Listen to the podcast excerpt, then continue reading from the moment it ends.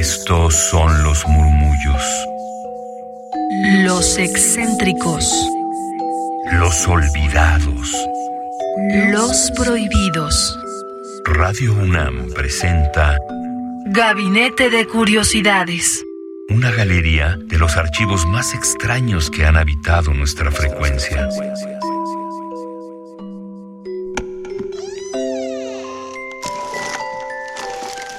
Experimentación sonora.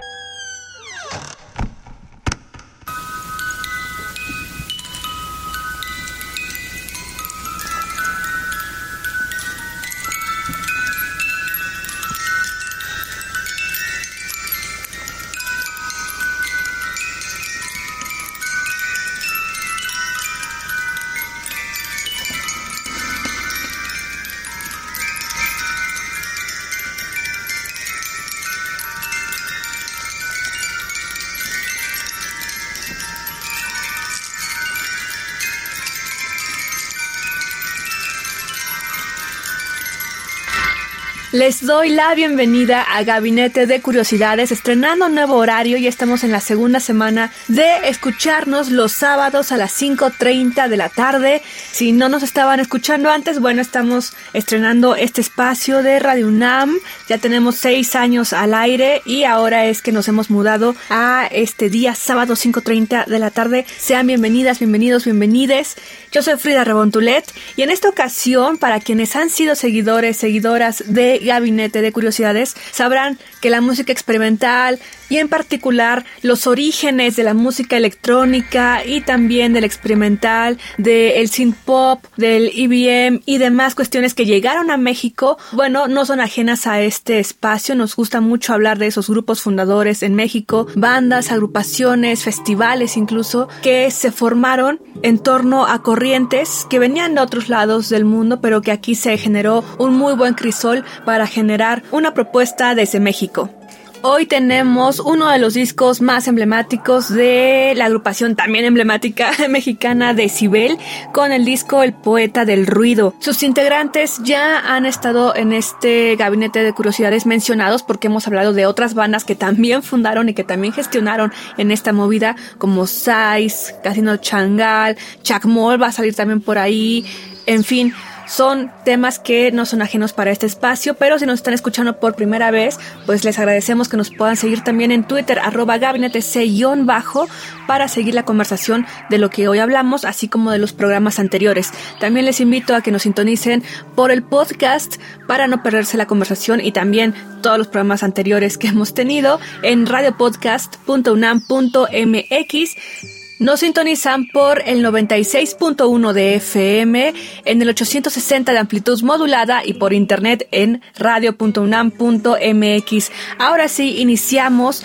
con este disco que les quiero traer hoy a la memoria y si son público joven, pues bien que puedan encontrar estos tesoros del gabinete de curiosidades. Queremos hablar de Decibel con su disco El Poeta del Ruido de 1980. Este disco tuvo la colaboración de diversos músicos invitados como Carlos Alvarado, fundador de la agrupación Chacmol, de quienes también ya hemos hablado aquí en este espacio. Decibel, en su formación original, tuvo a Carlos Robledo en los teclados, a Moisés Romero en la batería y a Walter Smith en el bajo, fundadores de Decibel. Y para este disco se incluye también la participación de Alejandro Sánchez en el violín, clarinete y voz, Jaime Castañeda en la batería y percusiones diversas, y Walter Smith, aparte del bajo, en el contrabajo y la mandolina. Lo que a continuación les estaré comentando pertenece a el libro El otro rock mexicano por David Cortés, así que lo citaré para que puedan también consultar este importante libro.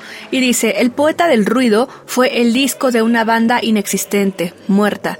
Decibel había llegado al límite, pero también contribuyó a su disolución el desencanto que mostraban sus integrantes y el empuje de otras corrientes de moda ante las cuales no fueron inmunes. Varias fueron las aportaciones de Decibel al progresivo nacional. En 1982, al editar el sello inglés Recommended Records su sampler, el grupo apareció con el tema Musílago Binomial, pero si bien abrieron una puerta importante hacia el extranjero, al grado de que este fue el inicio de una tradicional incursión de grupos mexicanos de progresivo, al menos eh, discográficamente, al interior del país se convirtieron en una fuente de estímulos vitales para romper el marasmo en el cual se encontraba sumido el rock azteca. Y los integrantes del grupo, conscientes de ello, nos comenta David Cortés, se encargaron de propagarlo en una actitud que para muchos llegó a ser arrogante. Eran como los pesados del grupo, que no entendían muy bien, pero los tenían ahí eh, de una u otra forma. Sin embargo, el tiempo les ha dado la razón y bueno, Decibel ha sido una de las bandas, como lo mencionábamos citando este libro, que fue piedra también para la creación de bandas que a la fecha, ahora, hoy se les reconoce, por ejemplo, en la Fonoteca Nacional y de forma nacional a SAIS, que ha sido también una agrupación que si bien se le conoce en cierto nicho, de forma cultural, cuando hablamos de rock mexicano, pues ustedes vean los documentales y demás que hay sobre ellos en, en las plataformas principales o más comunes y no se les menciona. En fin, sigamos con Decibel y es que los trayectos de los integrantes de Decibel se bifurcaron tras la desaparición del grupo y Carlos Robledo y Walter Smith dejaron aflorar sus pulsiones por el punk. El punk que aquí a México llegó en otro sentido, fue otra, también hubo ahí una vertiente, también lo hemos mencionado en otro programa de Gabinete Cruces, así que les invito a que chequen el podcast, pero justo con esta transformación del punk que ellos estaban haciendo, pues nació el síndrome de la veleta, así nos lo dice, y es ese estado en donde los músicos mexicanos comenzaron a oscilar hacia donde apuntan las corrientes de moda, como los mencionaba Sais, Casino Shanghai, Cucú Bazar, La Reata, Los Ángeles Secretos, La Oreja de Gog, y fueron algunas de las bandas que en uno u otro momento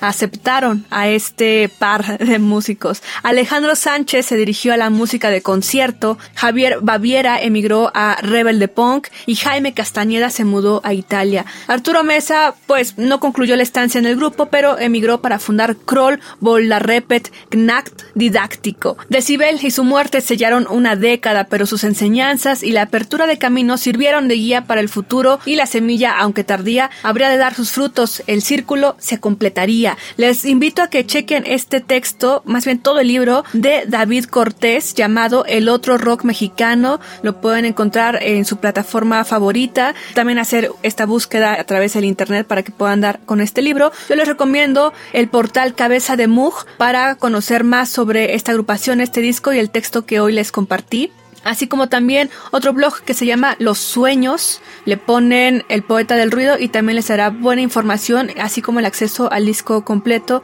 del que hoy hablamos, El poeta del ruido. Y en noticias, digamos así de última hora, pero más bien de este año, es que Decibel vuelve, está con su álbum Inserto Mecánico. Sin duda, Walter Smith está a la cabeza de este proyecto, junto con Carlos Vivanco, quienes hacen este álbum doble que reúne el aprendizaje de estos talentosos compositores, músicos, artistas, promotores culturales, productores aquí de Radio UNAM también, ustedes lo saben, se los he dicho también, Walter Smith fue parte de la historia de Radio UNAM y que bueno, después de cuatro décadas de estar haciendo música, entendiéndola, criticándola, generándola, pues bueno, vienen con un decibel renovado.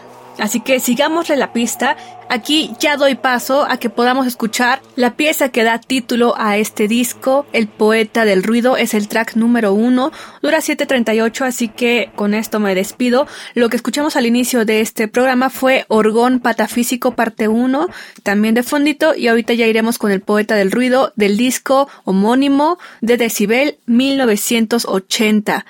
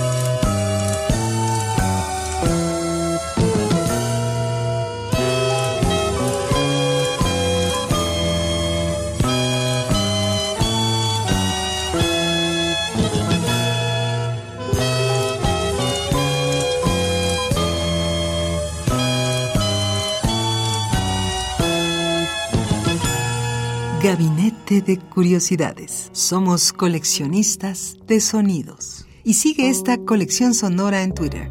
Gabinete C-Bajo. Radio UNAM. Experiencia sonora.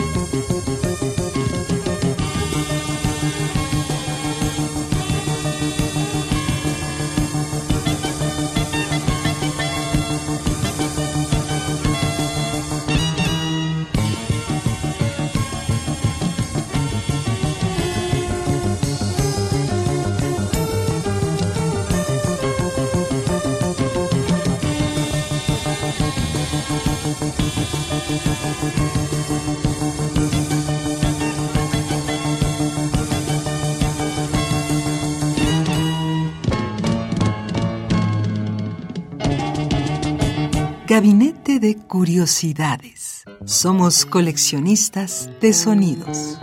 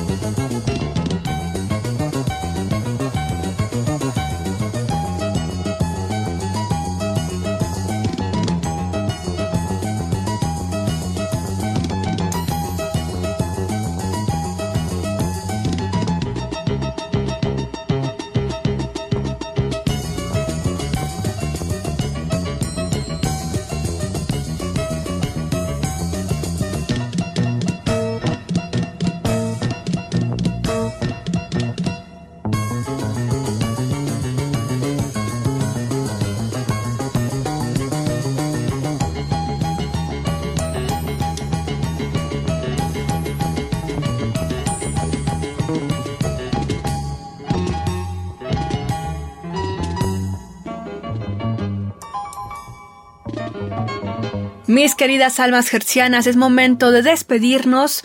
Escuchamos El poeta del ruido del disco homónimo generado en 1980 de Decibel. Yo soy Frida Rebontulet, que tengan excelente fin de semana. Nos escuchamos también por el podcast y seguimos la conversación en Twitter, arroba gabinetec-bajo. Cuídense mucho, hasta la próxima.